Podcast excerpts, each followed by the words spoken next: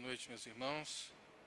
A graça do nosso Senhor continue imperando nas nossas vidas. Vamos ler então o texto anunciado no boletim, o texto do livro de Ruth, capítulo 1. São 22 versículos, uma leitura extensa, mas eu creio que é necessário ler o texto todo para facilitar a nossa compreensão desse texto. Então, Ruth, capítulo de número 1.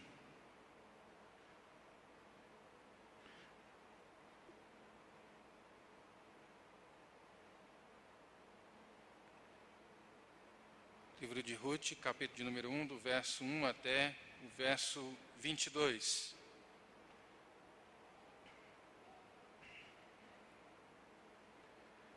Assim nos diz a palavra do Senhor. Nos dias em que julgávamos juízes, houve fome na terra e um homem de Belém de Judá saiu habitar na terra de Moabe, com sua mulher e seus dois filhos. Este homem se chamava Elimeleque, sua mulher Noemi. Os filhos se chamavam Malom e Quilion, efrateus, de Belém de Judá. Vieram à terra de Moabe e ficaram ali. Morreu Elimeleque, marido de Noemi, e ficou ela com seus dois filhos os quais casaram com mulheres moabitas. Era o nome de uma órfã e o nome da outra Ruth, e ficaram ali quase dez anos. Morreram também ambos, Malom e Quilion, ficando assim a mulher desamparada de seus dois filhos e de seu marido. Então se dispôs ela com as suas noras e voltou da terra de Moabe, porquanto nesta ouviu que o Senhor se lembrara do seu povo, dando-lhe pão.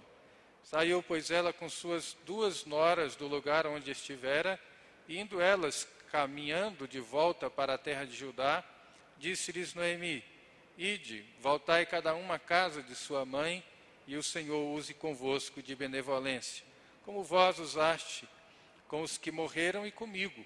O Senhor vos dê que sejais felizes, cada uma em casa de seu marido. E beijou-as, elas, porém, choraram em alta voz e lhe disseram: Não, iremos contigo ao teu povo.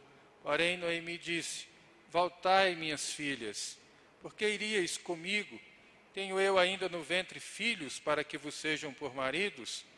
Tornai, filhas minhas, ide-vos embora, porque sou velha demais para ter marido. Ainda que eu dissesse, tenho esperança, ainda que essa noite tivesse marido e houvesse filhos, Esperá-los-eis até que viessem a ser grandes? Abster-vos-eis de tomardes marido? Não, filhas minhas, porque por vossa causa a mim me amarga o ter o Senhor descarregado contra mim a sua mão. Então, de novo choraram em alta voz, em voz alta. Orfa, com um beijo, se despediu de sua sogra. Porém, Ruth se apegou a ela. Disse Noemi: Eis que tua cunhada voltou ao seu povo e aos seus deuses. Também tu, volta após a tua cunhada. Disse, porém, Ruth: Não me instes para que te deixe e me obrigue a não seguir-te, porque aonde quer que fores, irei eu, e onde quer que pousares, ali pousarei eu. Teu povo é o meu povo, teu Deus é o meu Deus. Onde quer que morreres, morrerei eu, e aí serei sepultada. Faça-me o Senhor o que bem lhe aprouver, se outra coisa que não seja a morte me separar de ti. Vendo, pois, Noemi que de todo estava resolvida a ir com ela, deixou de insistir com ela. Ambas se foram, até que chegaram a Belém. Sucedeu que, ao chegarem ali, toda a cidade se comoveu por causa delas. E as mulheres diziam: Não é esta Noemi? Porém, ela lhes dizia: não me chameis Noemi, chamai-me Mara, porque grande amargura me tem dado Todo-Poderoso. Ditosa eu parti, porém o Senhor me fez voltar pobre, porque, pois me chamareis, me chamareis Noemi, visto que o Senhor se manifestou contra mim e o Todo-Poderoso me tem afligido? Assim voltou Noemi da terra de Moabe com Ruth, sua nora, a Moabita, e chegaram a Belém no princípio da cega da cevada. Vamos orar mais uma vez. Querido Deus, Colocamos as nossas vidas diante do Senhor mais uma vez, Pai. Suplicamos pela iluminação, pela ação poderosa do Santo Espírito. Ilumina a nossa vida para compreender e apreender e aplicar a tua palavra em nossa vida. Nós te pedimos isso em nome de Jesus. Amém. Meus irmãos, a, a ideia é que nos próximos domingos, enquanto o período de férias do reverendo Jefferson, depois o reverendo José Marcos, então eu vou pregar alguns sermões no livro de Ruth. E aí você então poderá ao longo da semana e dos próximos dias fazer uma leitura mais detalhada desse livro para você ficar por dentro do contexto, conhecer melhor a história e até de certa forma rememorar essa história tão bonita e tão marcante. Muito bem. O livro de Ruth tem como um autor anônimo. Não se sabe ao certo quem escreveu esse livro de Ruth. Ele foi escrito entre os séculos 12 e 11 antes de Cristo, no período dos juízes. Portanto, é um livro paralelo ao livro de Juízes. Enquanto os juízes governavam, a história de Ruth também e de Noemi também acontecia. É interessante quando nós lemos esses livros, esse livro em especial, e esses livros da Bíblia que eles não ocultam os dramas da vida, não ocultam as fases difíceis que o povo de Deus enfrentava. E nós vemos aqui um contexto bastante difícil, um contexto crítico. E quando nós lemos o livro de Juízes, nós podemos perceber que ali se estabeleceu algumas crises, entre elas a crise da liderança. Deus, com graça e com misericórdia, levantava alguns líderes. Alguns deles se corrompiam, outros morriam muito rápido e assim iam se levantando novos líderes, mas a ausência de uma liderança permanente trouxe várias dificuldades para o povo de Deus.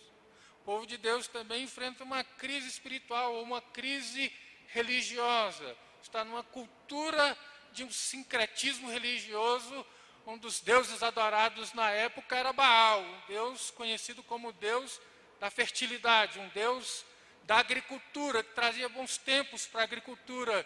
E o povo entra nesse contexto, o povo constantemente se esquece de Deus. Constantemente o povo se torna um povo rebelde e desobediente a Deus. Deus então traz castigo, traz juízo. O povo se volta para Deus clama pela misericórdia de Deus, Deus age com graça, com misericórdia, e o povo volta a pecar novamente. É um período também de uma crise política. Vários povos estão atacando o povo de Deus, dentre eles o, o povo midianita, um povo hábil na arte da guerra. Eles entravam ali nas terras de Judá e destruíam todas as plantações, destruíam a colheita, atacavam, matavam as pessoas, e assim o povo então enfrentava uma crise política. E atrelada a essa crise, também a crise econômica, e aqui mencionada pelo escritor deste livro. Verso 1 e 2 diz assim: que nos, nos dias em que julgavam os juízes, houve fome na terra. A escassez, então, bateu a porta desta cidade conhecida como a cidade do pão. Além de Judá, era conhecida como a cidade do pão. O reverendo Hernandes diz que nesse dia houve fome na casa do pão. É como você chegar numa padaria procurando pão e não ter pão. A escassez bateu as portas do povo de Deus. Meus irmãos, e quando nós olhamos para esse texto, olhamos para a vida do povo de Deus, nós podemos perceber que o povo de Deus, embora seja um povo escolhido por Deus, não está imune às crises da vida. Não está blindado quanto às crises. Embora seja um povo de Deus, embora desfrute de comunhão com Deus, mas as crises também afetam o povo de Deus. E em especial neste livro, nós vamos ver a família sendo afetada pelas crises da vida. Diante desse texto e desse contexto, então, eu gostaria de compartilhar com os irmãos o tema do sermão, que é como enfrentar as crises da vida. Elas vêm, elas vão, às vezes, entrar na nossa casa, entrar na nossa família, mas como é então que nós podemos enfrentar as crises da nossa vida? Em primeiro lugar, à luz desse texto, nós vamos considerar algumas coisas antes de entrar em como enfrentar as crises da vida. Primeiro, vamos considerar algumas coisas a respeito das crises. Primeiro, que as crises às vezes são inesperadas. Quando nós pressupomos que vai haver uma crise, às vezes nós nos preparamos para enfrentar. Mas, às vezes, as crises, e por vezes, elas são inesperadas. A fome chega no tempo em que os juízes governavam.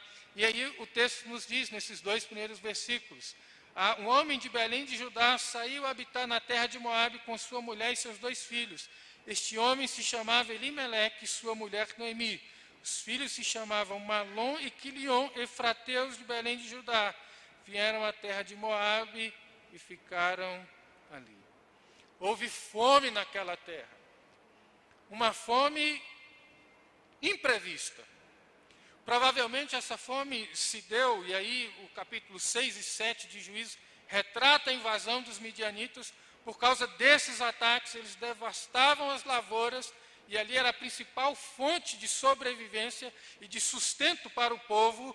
Então, uma vez que eles atacavam e destruíam tudo aquilo ali, saqueavam a cidade, escravizavam as pessoas, o contexto aqui é um contexto de escassez.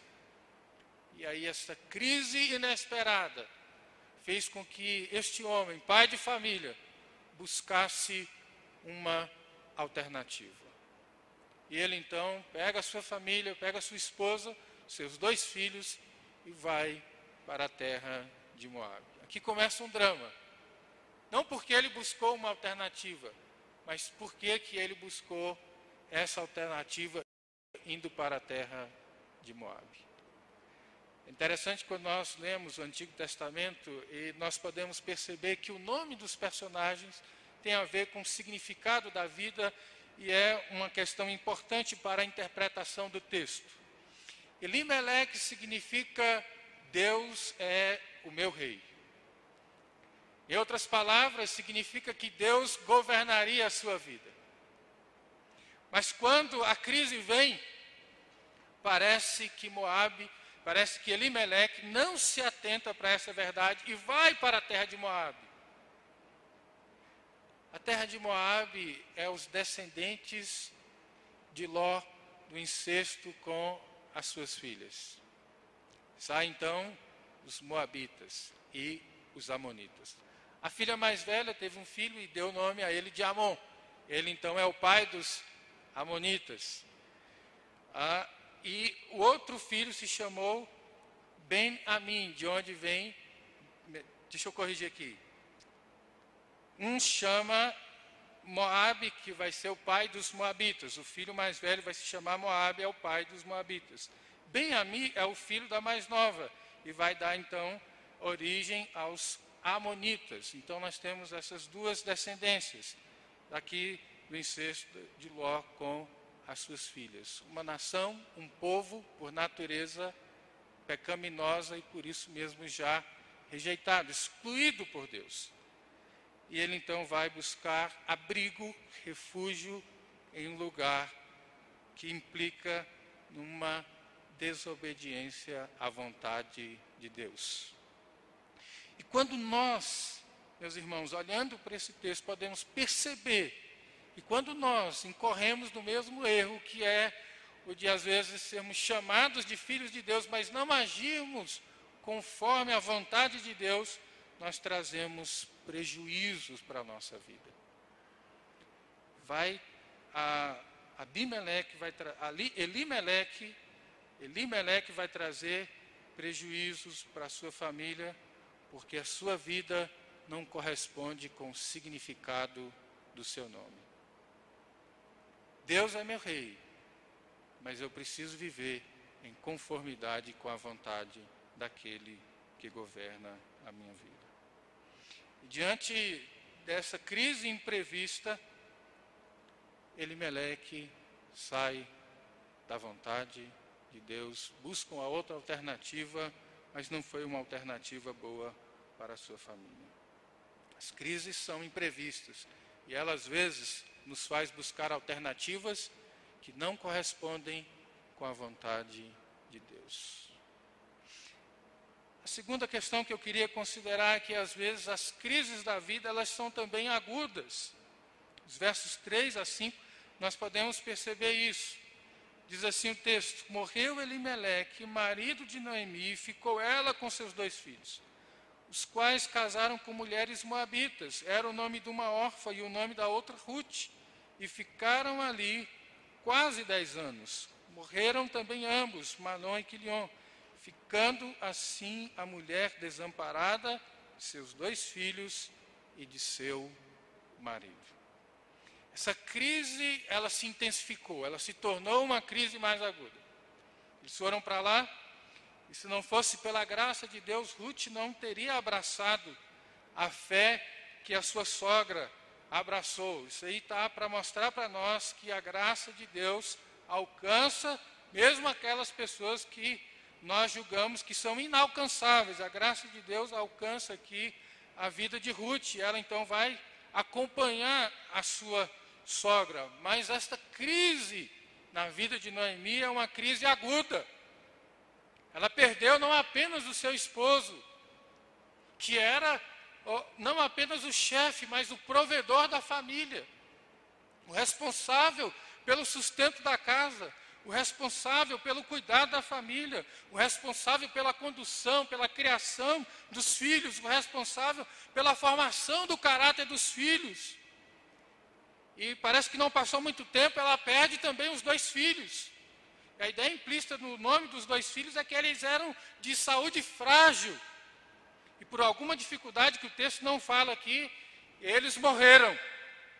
E ela se viu sozinha, desamparada, num contexto em que a mulher necessitava em extremo do seu marido. E na falta do marido, quem tomaria conta da, da, da mãe seria os filhos numa idade adulta. Quando a gente lê o Novo Testamento, o próprio Jesus vai ah, reprimir e exortar algumas pessoas porque eles estavam alegando que o recurso que eles tinham era para dar oferta para Deus. E Jesus diz: vocês estão alegando isso porque vocês não querem cuidar dos seus pais. Nessa cultura judaico-cristã, os filhos assumiam o cuidado dos pais quando eles estavam velhos impossibilitados de ter o seu próprio sustento por via do trabalho. Então eram os filhos. Aqui o, o pai morre, os filhos morrem. Essa mulher se vê desamparada. A crise foi crescente. Ela se tornou uma crise aguda e intensa. Isso vai trazer dores para o coração de Noemi. Não é porque nós somos filhos de Deus que não vamos enfrentar as crises. Elas vêm. E elas vêm de maneira inesperada. Elas às vezes se tornam agudas e intensas nas nossas vidas. E é interessante que aqui a Bíblia vai mostrar duas mulheres em evidência. Esse é o drama que muitas mulheres enfrentam. Sozinhas, sem apoio do marido, às vezes desamparada e tem que enfrentar as dificuldades da vida. Essa é a segunda questão que eu queria considerar a respeito das crises, mas há uma terceira questão que eu quero considerar a respeito das crises da vida, que está registrado no verso 12, depois do verso 19 ao 20, que as crises podem gerar a autodepreciação. Verso 12. A palavra do Senhor nos diz assim: volte seus olhos para o texto, por favor. Tornai, filhas minhas, ide-vos embora, porque sou velha demais para ter marido, ainda quando eu dissesse tenho esperança, ou ainda que esta noite tivesse marido e houvesse filhos. Veja que ela se vê como uma pessoa velha, estava avançada em idade, mas ela se vê velha demais. Agora o verso 19 e 20 diz assim: Então ambas se foram até que chegaram a Belém. Sucedeu que ao chegarem ali, toda a cidade se comoveu por causa delas. E as mulheres diziam: Não é esta Noemi? Porém ela lhes dizia: Não me chameis Noemi, chamai-me Mara, porque grande amargura me tem dado o Todo-Poderoso. Noemi significa bem-aventurada, agraciada. Mas ela, diante das crises, agora começa a olhar para si mesma e se autodepreciar. Amargura no coração, diante de uma crise aguda. A pior coisa a Noemi seria olhar no espelho. Ela está nesse processo de autodepreciação da sua imagem. Ela se vê como alguém extremamente amargurada. Em uma outra versão, a, o texto diz que, Neemi diz que Deus estava contra ela. O Todo-Poderoso está contra mim. A mão de Deus não é a meu favor. Nós vamos ler isso no texto.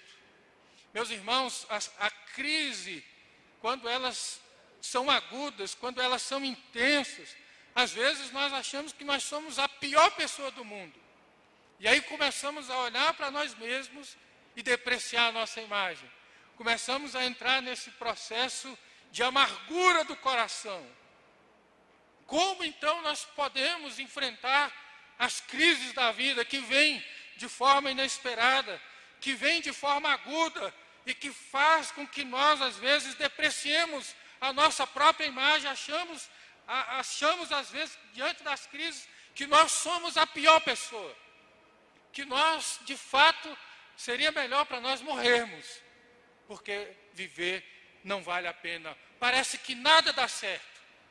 Como é que nós podemos enfrentar as crises da vida? E aí eu queria considerar três questões. Primeiro, nós podemos enfrentar as crises da vida com a convicção de que Deus jamais esquece do seu povo. Versículo 6. Leia comigo mais uma vez. Verso 6 assim: Então se dispôs ela com as suas noras e voltou da terra de Moabe, porquanto nesta ouviu que o Senhor se lembrara do seu povo, dando-lhe pão. Ela passa pelo vale mais sombrio, pela noite mais escura da alma no entanto, Noemi não fica presa nos seus sentimentos, não permanece nesse estado de autodepreciação.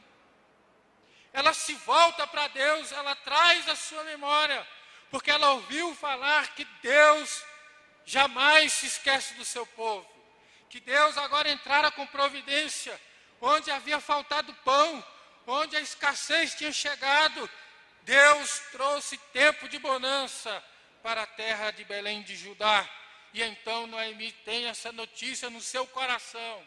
E ela agora começa a enfrentar as crises da vida, tendo essa firme convicção de que Deus jamais se esquece do seu povo. Se você já leu o livro de Juízes e leu os livros da Bíblia, em especial os do Antigo Testamento, você vai ver que é recorrente o fato de que o povo se esquece de Deus. Constantemente Deus diz ao seu povo: não se esqueçam de onde eu tirei, de onde eu tirei vocês. Não se esqueçam do que eu fiz na vida de vocês. Quando vocês entrarem a possuir a terra prometida, não se esqueçam de quem é o Deus de vocês. Mas o povo se esqueceu de Deus constantemente. O sentido de não abraçar a vontade de Deus para a sua vida, no sentido de não viver na dependência de Deus, e no sentido de não serem fiéis a Deus. Mas você não vai encontrar em nenhum momento das Escrituras dizendo que Deus se esqueceu do seu povo. Talvez as crises que o país tem enfrentado, as crises que nós temos vivenciado na nossa vida, tenham afetado a sua família, tem afetado você. Mas como você tem lidado com as crises da vida? Nesse instante, ao invés de nos curvarmos, ao invés de ficarmos ah, enclausurados, ao invés de mergulharmos num profundo sentimento de angústia, Deus nos convida através da Sua palavra a mantermos firme esta convicção de que Ele jamais abandona os seus filhos, de que Ele jamais abandona o seu povo. Deus jamais nos deixa só. Na caminhada da vida, mesmo passando pelo vale mais sombrio, Deus está conosco. Ele não nos abandona. E é interessante que Noemi percebe duas coisas a respeito de Deus. Primeiro, que Deus é providente.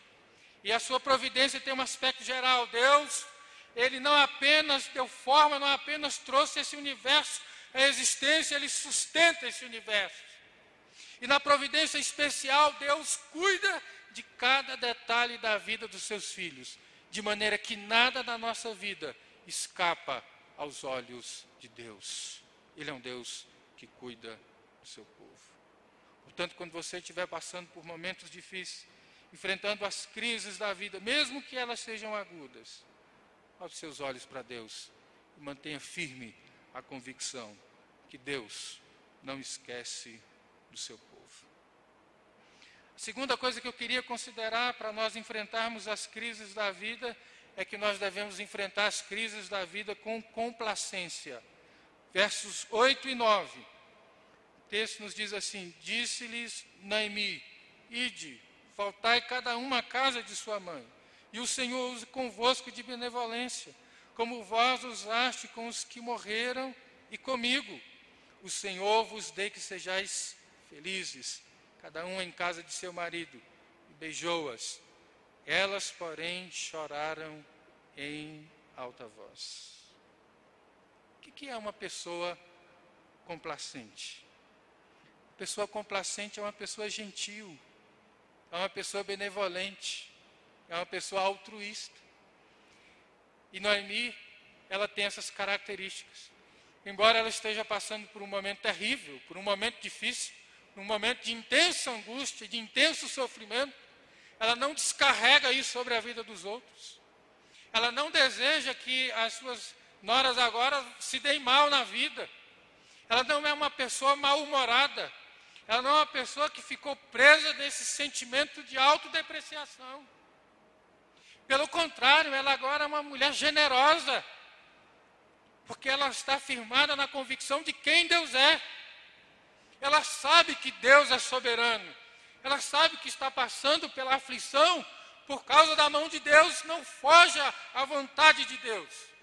Nós nos lembramos muito de Jó, mas nós, quando lemos esse texto, vemos aqui na vida dessa mulher uma mulher que sofre, que enfrenta as lutas da vida, mas que volta os seus olhos para Deus, porque ela sabe quem Deus é. Isso não é apenas o Deus da providência. Essa amargura terrível não tomou conta do seu coração a ponto dela de descarregar sobre os outros. Às vezes, nós nos deparamos com pessoas amargas. E como é difícil conversar com uma pessoa amargurada. Que vive o sentimento de amargura ano após ano. Você encontra a pessoa e pergunta como vai, nada vai bem. Está tudo indo de mal a pior. Não tem uma palavra boa para dizer nunca. Sempre ela elenca os seus sofrimentos, as suas dificuldades. Ah, o coração dilacerado constantemente pelas lutas. E a pessoa passa o tempo todo descarregando aquilo. Outras pessoas afetam a família com a amargura do seu coração. Felizmente, às vezes, uma pessoa amargurada, as primeiras pessoas que ele afeta são as pessoas que estão ao seu redor, descarregando ira, rancor e amargura sobre a vida das outras pessoas. Uma pessoa complacente, não. Ele sabe separar, sabe que está passando um momento difícil, um momento de turbulência, um momento de angústia, um momento de agonia, mas ele não descarrega aquilo. Antes, leva isso diante de Deus. Sabe que Deus é soberano, sabe que Deus é Senhor. O seu sofrimento não foge à vontade de Deus. Como é que nós reagimos frente às crises da vida? como é difícil lidar com pessoas amarguradas. Mas Noemi não. Noemi é uma mulher complacente, é uma mulher gentil, é uma mulher generosa. Apesar das lutas intensas do seu coração. Terceira coisa que eu gostaria de considerar para como enfrentarmos as lutas da vida. Em terceiro lugar, é que nós podemos enfrentar as lutas da vida com a certeza de que Deus nos dá a oportunidade de recomeçar. Com Deus é sempre possível recomeçarmos. Olha o que diz os versos 19 a 22. E como a palavra de Deus é maravilhosa. Então ambas se foram, até que chegaram a Belém. Sucedeu que ao chegarem ali, toda a cidade se comoveu por causa delas. E as mulheres diziam: Não é esta Noemi? Porém ela lhes dizia: Não me chameis Noemi, chamai-me Mara, porque grande amargura me tem dado o Todo-Poderoso. Ditosa eu parti. Porém o Senhor me fez voltar pobre. Porque, pois me chamareis Noemi, visto que o Senhor se manifestou contra mim e o Todo-Poderoso me tem afligido? Assim voltou Noemi da terra de Moabe com Ruth e sua nora, a Moabita, e chegaram a Belém no princípio da cega da cevada. Interessante nós percebermos algumas coisas a respeito desta família. Elimelec era da, de Belém de Judá, mas o texto identifica ele como da região de Efrata, uma região onde pessoas nobres moravam. Eles eram bem-sucedidos financeiramente. Eles eram de família nobre. Quando Ruth diz aqui que ela partiu de lá ditosa, ela partiu bem. Ela saiu de lá, as pessoas tendo deles uma boa impressão. E se nós formos comparar a, a região de lá, nós poderíamos comparar com uma região de Brasília onde moram as pessoas mais nobres, os bairros mais de nível mais elevado, era mais ou menos assim a região de Efrata. Saiu de lá bem. E ela volta de Moabe para Belém de Judá numa situação em que ninguém quer voltar para a sua terra. Quem sai da sua terra, às vezes por causa de uma crise, e, por exemplo, Brasília recebe muita gente de fora, as pessoas que chegam aqui querem se dar bem para voltar melhor do que quando saíram da sua terra. Ela volta numa situação pior. Porque ela diz: Eu voltei pobre. Ela saiu de cabeça erguida e voltou de cabeça baixa. Saiu bem-sucedida e voltou fracassada do ponto de vista financeiro, mas voltou diante de um Deus que dá uma oportunidade de recomeço. Meus irmãos, é interessante que eles chegam lá no princípio da cega da cevada. Está dentro do plano de Deus. Porque ela voltando para lá, ela teria agora uma oportunidade de ter o sustento por meio da agricultura. Quem sabe as crises têm feito você querer desistir. Quem sabe as crises têm abatido a sua vida, a tal ponto de você desistir da caminhada. Um ditado popular: jogar a toalha, desistir da vida, desistir dos seus empreendimentos. Mas o texto da palavra de Deus nos convida a enfrentarmos as crises, nutrindo em nosso coração a certeza de que com Deus é possível recomeçar. Ela volta e daqui para frente, Deus muda toda a trajetória, todo o curso da vida de Noemi. Eu pergunto a você como você tem lidado com as crises da vida como você tem enfrentado os dilemas que às vezes querem abater sua, o seu coração, querem abater a sua vida, querem fazer você desistir da caminhada. Você tem nutrido em seu coração a convicção de que Deus jamais se esquece do seu povo? Você tem sido uma pessoa complacente, generosa, gentil, mesmo passando por dificuldades, uma pessoa altruísta, que quer o bem dos outros, que não faz do seu momento um momento de tormento na vida das outras pessoas. Você tem enfrentado as crises da vida com a certeza e com a convicção no seu coração de que com Deus é sempre possível recomeçar. A palavra do Senhor nos convida e nos desafia a termos essas convicções firmes em nossos corações. As crises podem ser longas, podem ser agudas, podem ser devastadoras, mas com Deus nós podemos superá-las. Que Deus nos ajude na nossa caminhada frente às lutas e os dilemas que nós enfrentamos ao longo da nossa jornada.